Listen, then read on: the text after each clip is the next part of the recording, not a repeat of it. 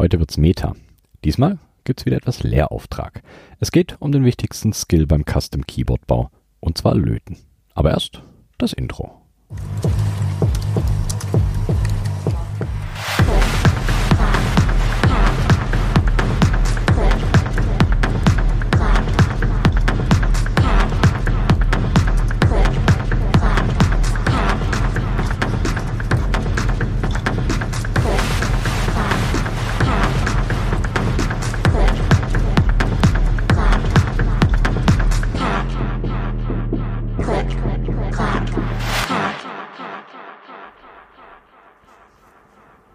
Hallo zur Episode Nummer 67.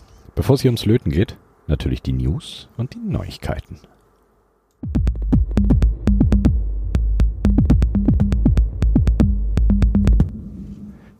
Die Neuigkeiten. Das Wichtigste zuerst. Diesen Mittwoch, also der 31.05.23, gibt's wieder die CCH Late Night ab 21.15 Uhr. Den Link zum Livestream gibt's dann wieder auf klickerkack.de. Wieder mit allem drum und dran. Stream, Chat, Ultras und auch einem Gast. TH Poll. Also Getränke kaltstellen und den Mittwochabend genießen. Dann gab es hier einen kleinen Fuck-up mit dem Mail-Server. Solltet ihr die letzten zwei Wochen Mails geschickt haben, sind die höchstwahrscheinlich nicht angekommen. Der CCH ist jetzt aber wieder erreichbar unter cch.nerdbude.com. Also her mit der Fanpost. Nach dem Umzug auf den neuen Server haben 99% der Podcatcher den Umzug geschluckt und gemerkt, dass der Feed umgezogen ist, außer der Podcatcher Castro. Der will nämlich den neuen Feed nicht fressen. Nun, die Entwicklung hinter Castro ist nicht gerade die beste.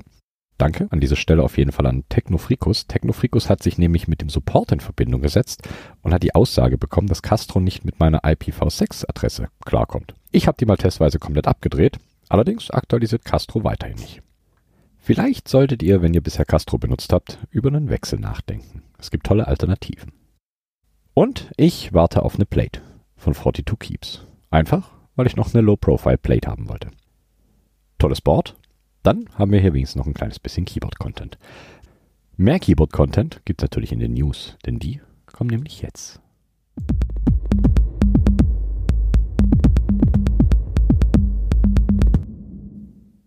Der Nico hat mal wieder was aus Code gezaubert, und zwar ein kleines cooles Tool namens Keycap Matcher. Ein Stück Software, das ausspuckt, ob ein Keycap-Set zu einem Keyboard passt.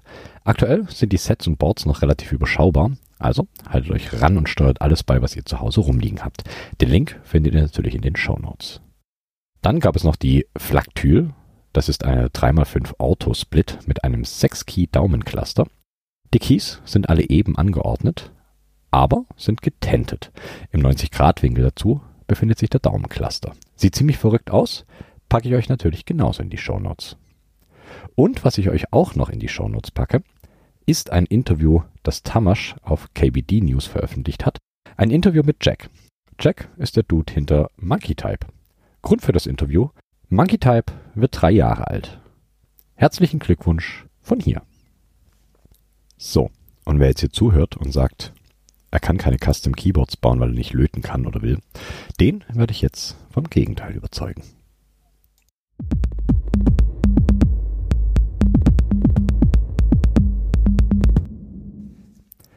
Nach 67 Episoden graben wir mal wieder am Anfang. Der essentiellste Skill, den es braucht, um selber Keyboards zu bauen, ist Löten. Viele sträuben sich davor, aber dabei ist es halb so schlimm und ich versuche euch mal einen vollumfänglichen Blick auf das Thema Löten zu geben. Wie immer, viele von euch werden die Basics kennen und die Boards quasi schon blind löten können. Diese Episode soll sich eher an HörerInnen richten, die vielleicht schon das ein oder andere Hotswap-Board schon zusammengebaut haben, sich aber immer vor dem Löten gedrückt haben. Aber keine Angst, selbst mit dem 15 Euro Baumarkt-Lötkolben könnt ihr Keyboards bauen. Habe ich auch schon gemacht. Damit dieser Guide hier auch wirklich vollumfänglich wird, fangen wir damit an, was Löten überhaupt ist. Beim Löten geht es entweder darum, zwei Bauteile so miteinander zu verbinden, dass trotzdem die Leitfähigkeit zwischen den Bauteilen gewährleistet ist, oder es geht darum, Bauteile auf PCBs, also auf Leiterplatten, so zu befestigen, dass sie ihre Funktion im Kreislauf erfüllen können. Wow, das klingt esoterischer als es sollte. Also kurz und knapp, durch Löten verbindet ihr Kram, der dann auch noch Strom durchlässt. Wenn ihr Keyboards baut, geht es grundlegend um drei verschiedene Verbindungsarten. Wenn ihr so verrückt seid und irgendwann mal ein Keyboard handwiren wollt, also ohne PCB, dann kommt ihr in den Genuss, einzelne Bauteile zusammenzulöten. Also Kabel bzw. Litze mit Kabel oder Litze, Bauteil an Kabel, Kabel an Switches und so weiter und so fort. Die zweite Variante ist das Verlöten von Through-Hole-Komponenten auf PCBs. Bei Through-Hole geht es um die Bauteile, die meistens kleine Beinchen haben und, wie der Name schon vermuten lässt, durch die Löcher der PCB gesteckt werden und auf der Rückseite mit der PCB verlötet werden. Nummer 3 der Lötoption ist SMD. SMD steht hier für Surface Mounted Device. Also im Gegenteil zu den Through-Hole-Bauteilen werden SMD-Bauteile auf der gleichen Seite verlötet, auf der sie sitzen. Vorteil der Bauteile? Sie sind meistens kleiner und platzsparender. Der Nachteil der Bauteile? Sie sind meistens kleiner. Wie das alles verlötet wird, dazu komme ich später. Vorher schauen wir uns mal an, wofür wir Geld ausgeben können, um das Gear Acquisition Syndrome zu befriedigen. Das Wichtigste, was ihr zum Löten braucht, ist der Lötkolben. Ja, ich weiß, damit steche ich direkt in ein Wespennest. Wie ich am Anfang schon gesagt hatte, könnt ihr Keyboards bauen mit dem 15-Euro-Lötkolben aus dem Baumarkt. Habe ich auch lange Zeit getan.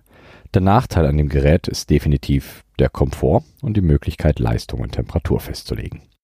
Für die meisten Keyboards wird es vollkommen ausreichen, einfach was Heißes an die Bauteile zu halten, um sie fest zu löten. Aber leider nicht immer ist heiß gut und deswegen kann es von Vorteil sein, die Temperatur nach unten oder oben regeln zu können. Wenn ihr an dem Punkt seid und darüber nachdenkt, euch einen neuen Lötkolben zu kaufen, könnten folgende Geräte interessant sein. Zum einen die Pinzels und auf der anderen Seite die TS-Modelle wie TS100, TS101 und der TS80P. Die Geräte sind einfache Lötkolben, die per abnehmbarem Kabel betrieben werden. Die Temperatur ist reg regelbar und die Software, die auf dem Lötkolben läuft, ja, es läuft Software darauf, ist Open Source. Preislich sind die beiden recht ähnlich und bewegen sich um die 75 Euro. Klar, ist etwas mehr als der Baumarkt-Lötkolben, aber die Anschaffung lohnt sich definitiv. Die Features der Lötkolben sprechen für sich.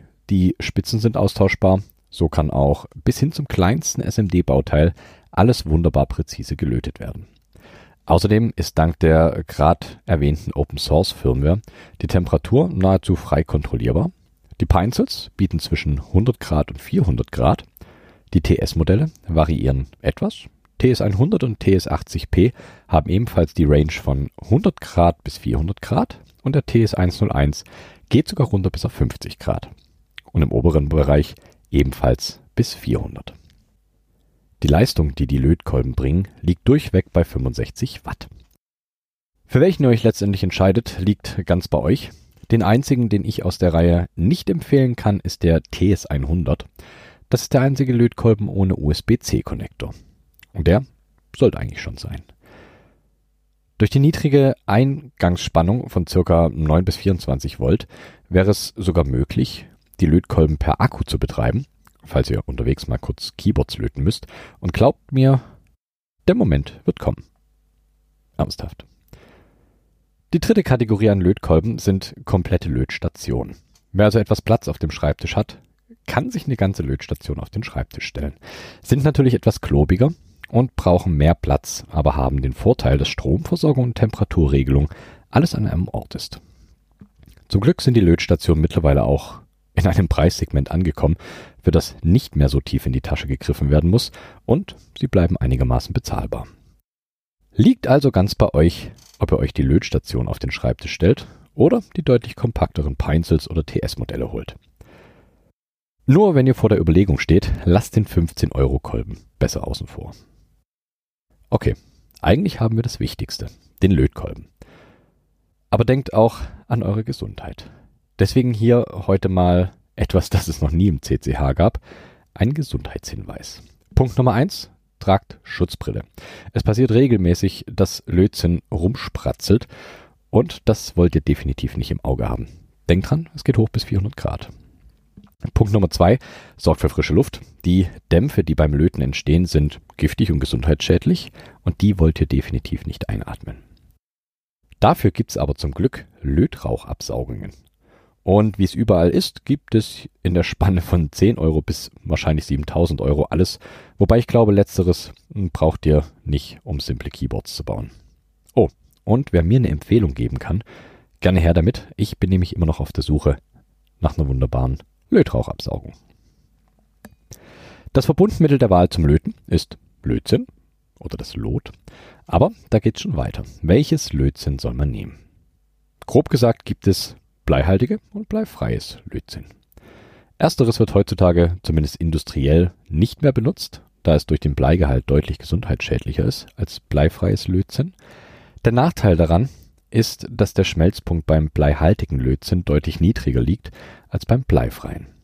Das macht das Lötzinn deutlich einfacher zu verarbeiten, was gerade im Hobbybereich immer noch ziemlich, ziemlich attraktiv ist.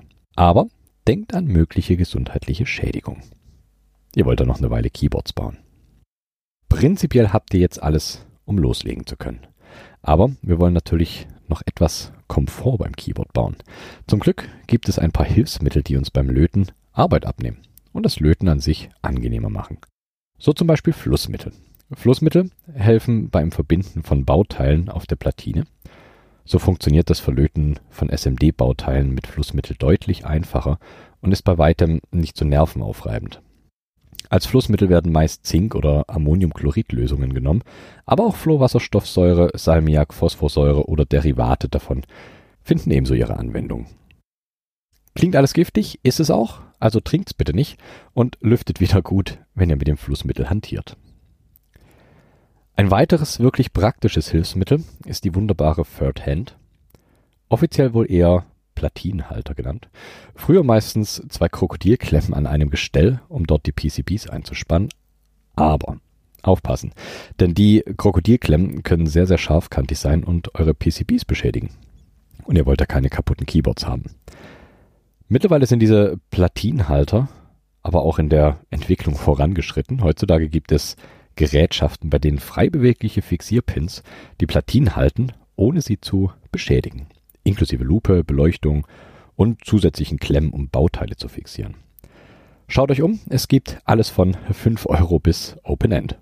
Wie immer in diesem Hobby. Nun kann mit dem Lötkolben nicht nur gelötet und Bauteile verbunden werden, sondern auch Bauteile voneinander getrennt werden. Sei es eine falsch verlötete Diode oder auch ein defekter Mikrocontroller. Irgendwie muss das Bauteil runter. Nun könnt ihr frickelig mit dem Lötkolben die Bauteile von der Platine kratzen oder ihr nehmt euch ein paar Hilfsmittel. Ein Mikrocontroller zu entlöten kann sehr, sehr nervig werden. Was hier wenigstens etwas hilft, ist Entlötlitze. Hierbei handelt es sich um ein feines Kupferdrahtgeflecht, welches das überflüssige Lot aufnehmen soll und von den Bauteilen wegleiten soll. Wie damit entlötet wird, erzähle ich später noch. Etwas bekannt ist wahrscheinlich die Entlötpumpe, eine kleine Handpumpe, die gespannt wird und per Knopfdruck auslöst und Unterdruck erzeugt. Aber auch dazu später mehr. Okay, ich denke, wir haben alles beisammen, was es braucht, um zu löten oder zu entlöten. Ich rede hier natürlich rein vom Weichlöten von Keyboards. Wenn ihr also hofft, ihr lernt hier das Hartlöten auf Industrieebene, dann muss ich euch leider enttäuschen. Also fangen wir an zu löten. Wir starten mit dem einfachsten, mit dem Through-Hole-Komponenten. Das waren die kleinen Bauteile, die wir durch die Löcher in der Platine stecken. Am besten fixiert ihr die Bauteile von hinten mit etwas Klebeband, damit sie euch nicht entgegenfallen und alles noch fummeliger wird. Nun sitzt ihr vor der Platine mit den Beinchen des Bauteils, könnt ihr anfangen. Aber wie? Kurze Fassung, haltet den Lötkolben an ein Beinchen, das so weit unten Richtung Platine wie nur möglich und haltet von der anderen Seite euer Lötzinn dagegen. Mit etwas Geschick schmilzt nun das Lötzinn und legt sich um das Füßchen des Bauteils. Ebola gelötet. Wenn ihr alles richtig gemacht habt, sollte das Bauteil nun fest auf der Platine sitzen.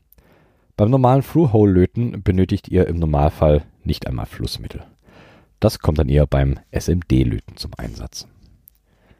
Das war es eigentlich schon. Mehr braucht's beim Through-Hole-Löten nicht. Und wenn ihr jetzt denkt, wow, ist das einfach? Ja, ist es. Jede und jeder kann es. Wenn ihr alle Bauteile gut fixiert und später festgelötet habt, seid ihr schon in der Lage, die meisten Keyboards zu löten. Normale MX-Switches, Mikrocontroller-Boards, Dioden, TRRS-Buchsen, alles Through-Hole-Komponenten und alles einfach zu löten. Zum Schluss noch die überstehenden Beinchen abklipsen, fertig.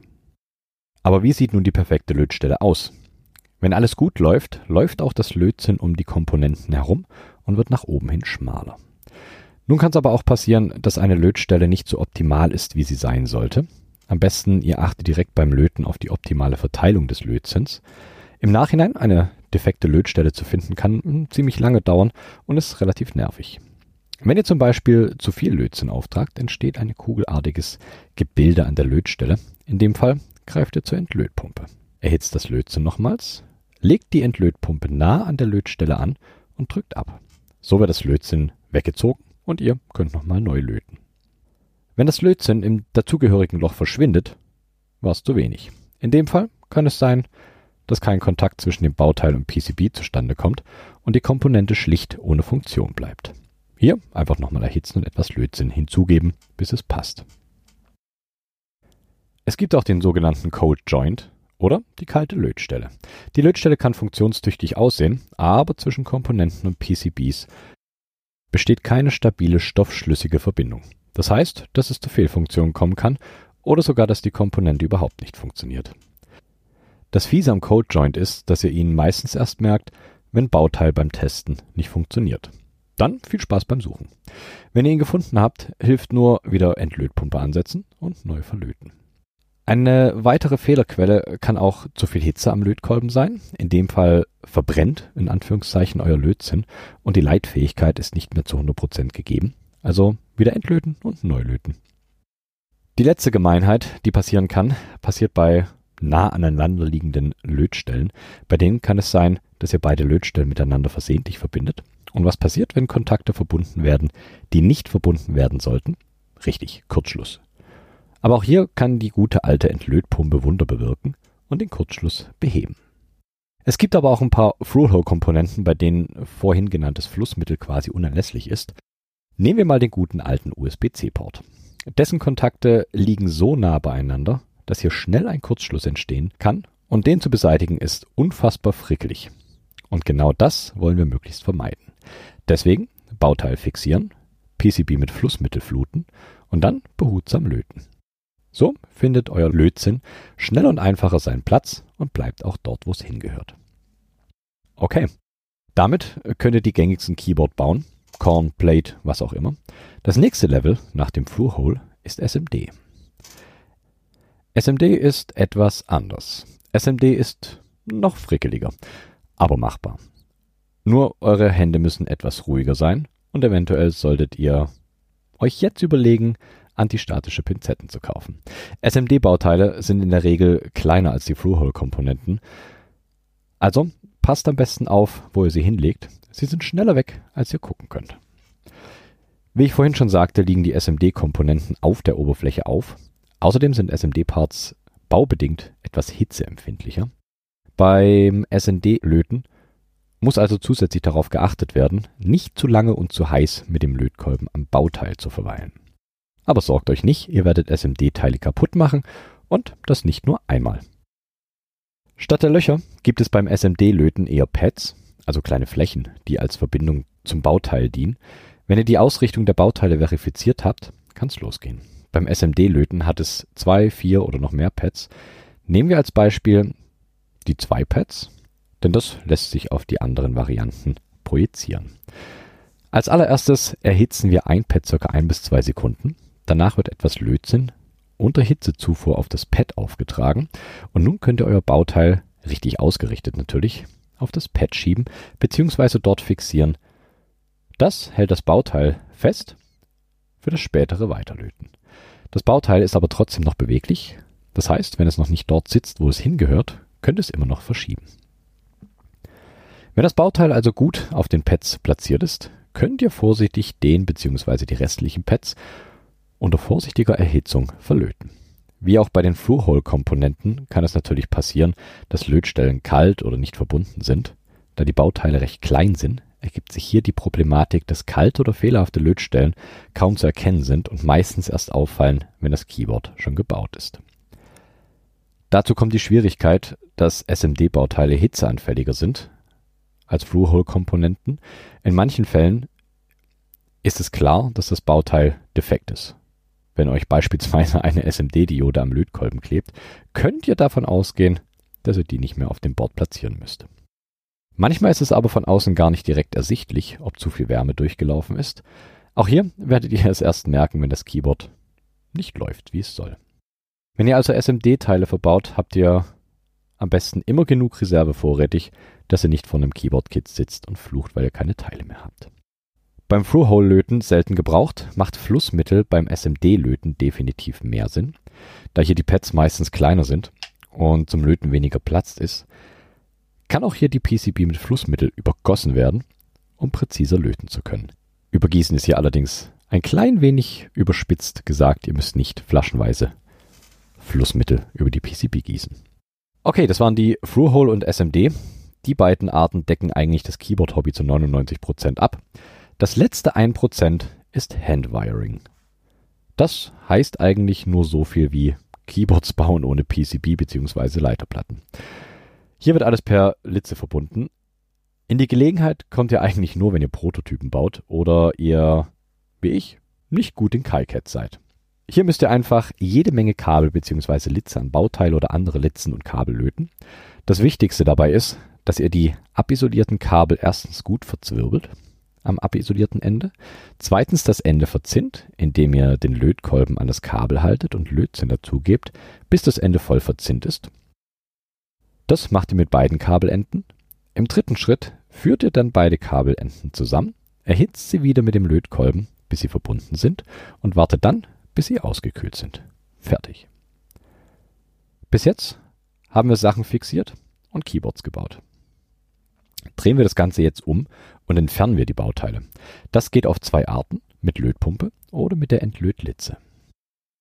Es gibt viele Gründe, Sachen entlöten zu wollen. Entweder habt ihr irgendwo ein defektes Bauteil auf der PCB oder ihr wollt Switches tauschen oder habt ein Keyboard mit Nixies auf dem Flohmarkt ergattert und wollt die Schätze abernten. Alles valide Gründe, um Bauteile zu entlöten. Wenn ihr mit der Entlötpumpe entlöten wollt, dann sucht euch eure Lötstelle, die euch stört, spannt eure Entlötpumpe beim Auslösen entsteht im Übrigen vorne an der Düse Unterdruck. Legt euren Lötkolben auf das Lötzinn, welches ihr entfernen wollt, und wenn es flüssig geworden ist, drückt die Spitze der Entlötpumpe auf das Lötzinn und drückt ab. So wird das flüssige Lötzinn in die Lötpumpe gezogen und ist weg vom Bauteil. Eine andere Möglichkeit ist die Entlötlitze. Das ist ein Drahtgeflecht aus Kupfer. Kupfer leitet Wärme enorm gut, also aufpassen, das Ding wird ziemlich, ziemlich heiß. Ihr sucht euch wieder die Lötstelle, die geöffnet werden soll. Ihr legt die Entlötlitze auf das Lötzinn und drückt dann euren Lötkolben von oben auf die Entlötlitze. Durch das feinmaschige Netz wird das Lötzinn absorbiert und bleibt in der Entlötlitze. Fertig. Diese zwei Methoden sind so die gängigsten und auch die machbarsten im Hobbybereich. Wie ihr seht, alles halb so schlimm. Das Equipment ist bezahlbar und der Aufwand gering. Also die Ausreden, ich kann nicht löten, zählt nicht mehr. Schnappt euch Keyboards und lötet sie.